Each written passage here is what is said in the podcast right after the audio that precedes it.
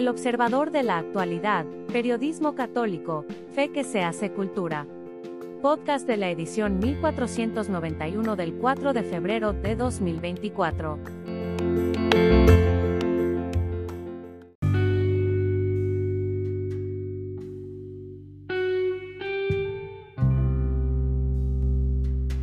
El higo y el obús.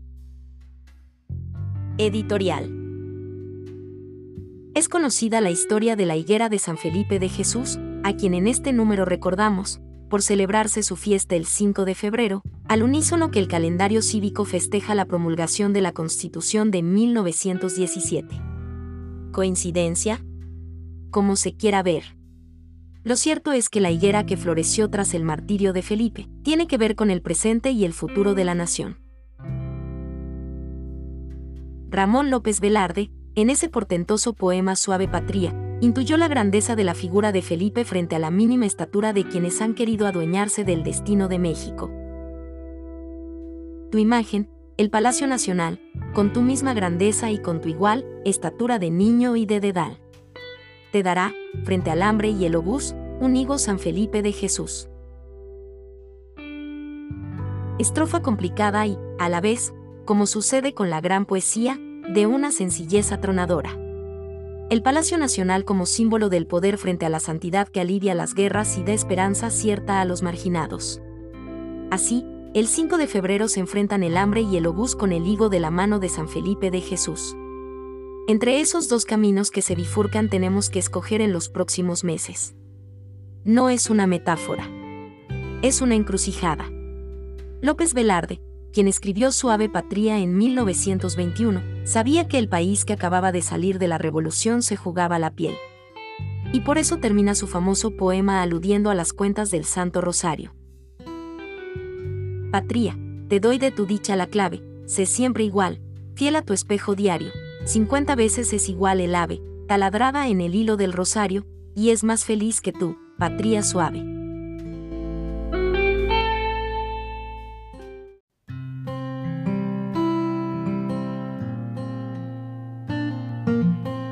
El sentido del martirio para el cristiano de hoy. Por Mari Velázquez Dorantes. ¿Cuál es el sentido del martirio? ¿Qué significa en el siglo XXI ser mártir? ¿Todos podemos convertirnos en mártires de fe?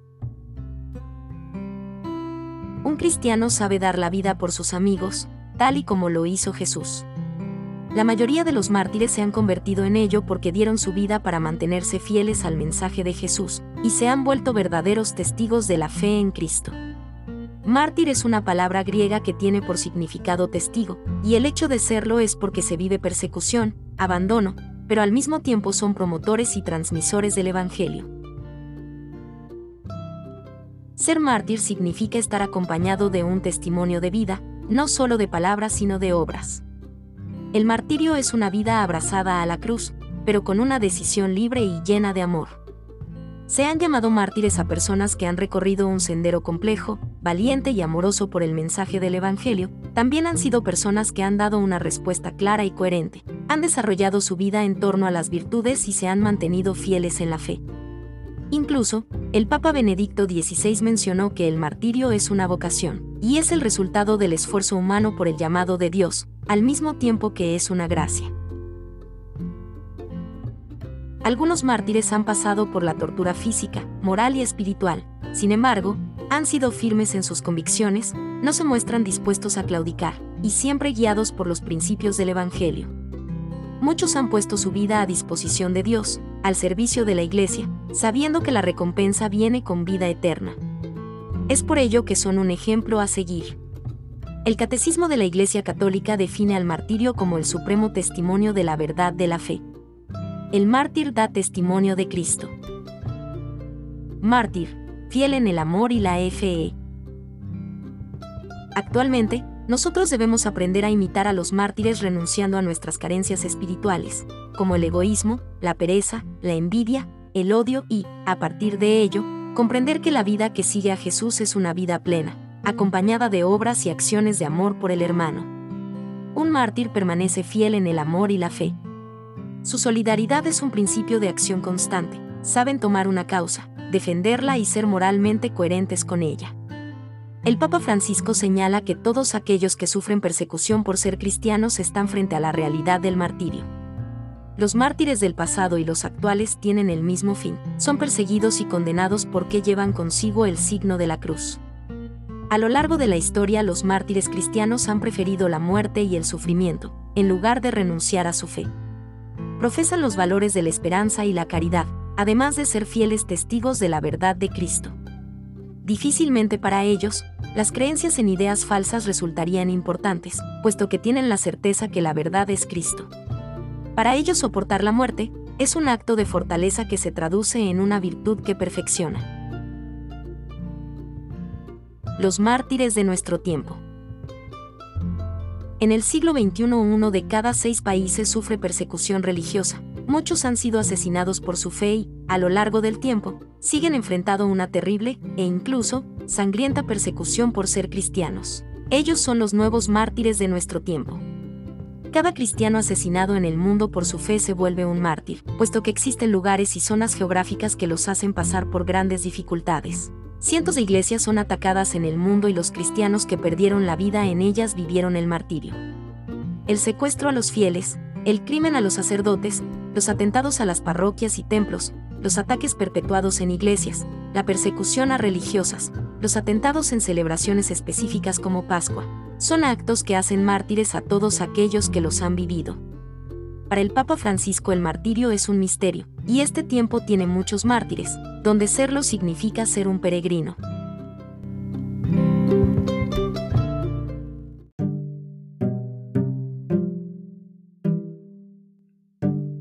El peso del fanatismo. Por Jaime Septién. Asistimos a una verdadera orgía de los fanatismos. Aquí mismo, en México como todo el mundo. Los fanáticos, dice Amos son los que saben sumar solo hasta uno. En su libro Queridos Fanáticos, Ciruela, 2018, adelanta un tema que se está comiendo literalmente a los sistemas democráticos del mundo. A medida que las preguntas se vuelven más difíciles y complicadas, también aumenta el ansia de más y más personas para obtener respuestas sencillas, respuestas de una sola frase respuestas que señalan sin ninguna duda a los culpables de todos nuestros sufrimientos, respuestas que nos aseguran que, si aniquilamos y exterminábamos a los malvados, al instante desaparecerán todos nuestros problemas.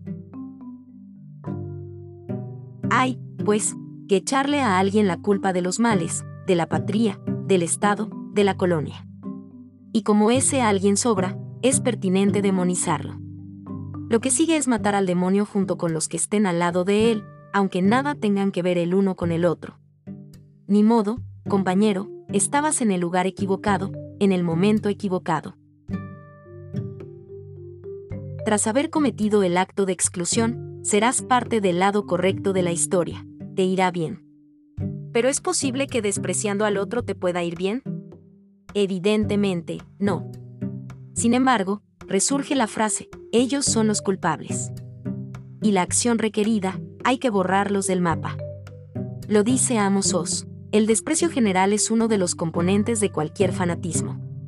Fíjese usted, amigo lector, en las próximas elecciones de México del 2 de junio, ¿quién desprecia al otro en aras de llegar al poder? Será un buen método para votar correctamente.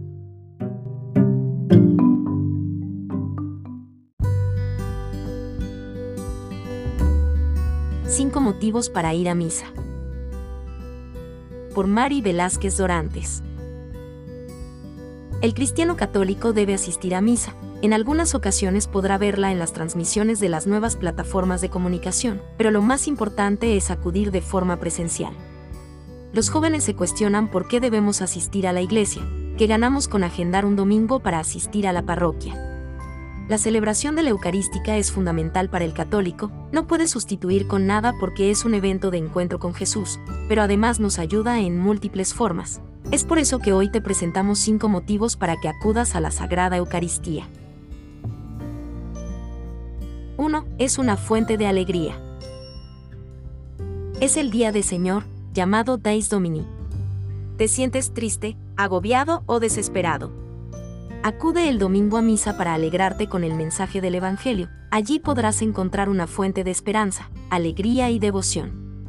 Podrás entablar un diálogo directo, es un tú a tú con el Señor, ello te ayudará a renovar las fuerzas internas, alimentará tu espíritu y podrás experimentar el gozo de Dios. La misa no es un momento aburrido, sino por el contrario es una pausa que te conecta con Dios. Puedes usarlo para conversar, para estar atento al mensaje del Señor, para ponerte en paz. 2. Es un mandamiento. El católico comprometido saber que los domingos son días de santificación del Señor, y acudir a misa es un mandato, pero más allá de verlo como una orden, es un motor para dejar a un lado los quehaceres de la semana, las incertidumbres de la vida, las fuentes de distracción, para ponernos en contacto con el amor a Dios. La ley de Dios nos dice que debemos asistir a misa los domingos. Hoy nuestras parroquias tienen mucha disponibilidad y horarios. Puedes elegir una hora en la que los deberes y obligaciones del día a día no te agobien. 3. Es una oportunidad para dar gracias.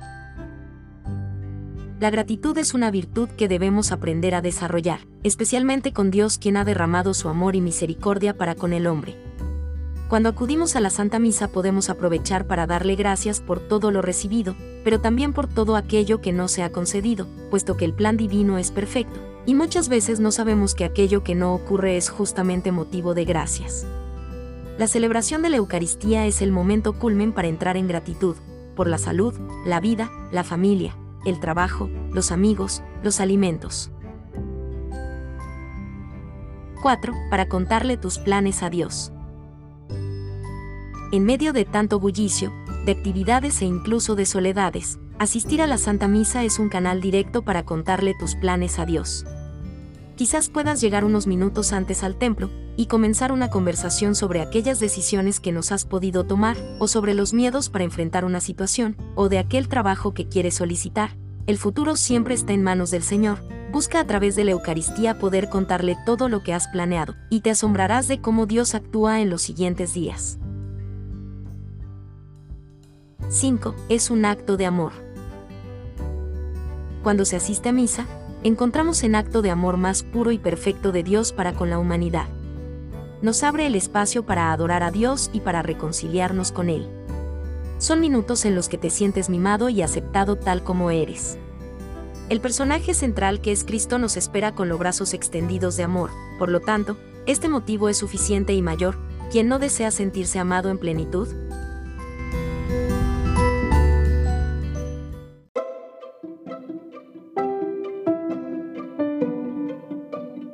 Gracias por escucharnos.